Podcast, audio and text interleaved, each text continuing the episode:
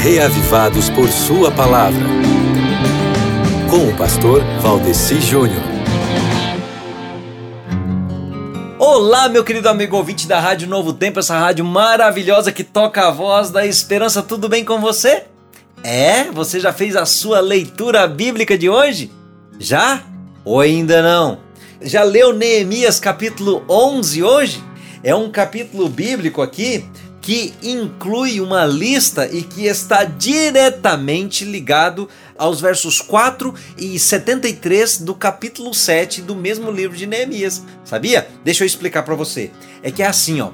Depois dos momentos de confissão e renovação da aliança da comunidade, tinha chegado o tempo de reconstruir a comunidade de Jerusalém e encher a cidade e 10% da comunidade ao redor tinha sido selecionada por sorteios para viver em Jerusalém. Daí que a lista aqui é dividida de acordo com o que já era costumeiro para eles. Primeiro você tem os sacerdotes, do verso 11 ao verso 14, depois você tem aqui os levitas, do verso 15 até o verso 18, e depois nós temos os porteiros, no verso 19, com o acréscimo também é, surpreendente aqui de descendentes de tribos específicas que são citadas, por exemplo, a tribo de Judá e a tribo de Benjamim, que inclusive são citadas nos livros de Esdras e Neemias somente aqui.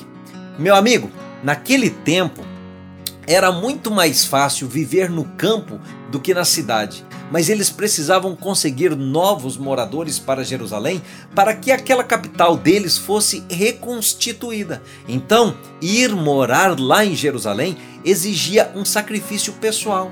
E da mesma forma, ainda hoje, cumprir a missão de Deus nas cidades requer disposição para experimentar novas aventuras e dificuldades.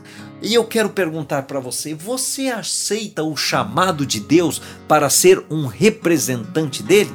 Hum, então comece demonstrando isso hoje, fazendo a sua leitura bíblica do dia em Neemias capítulo 11, tá ok?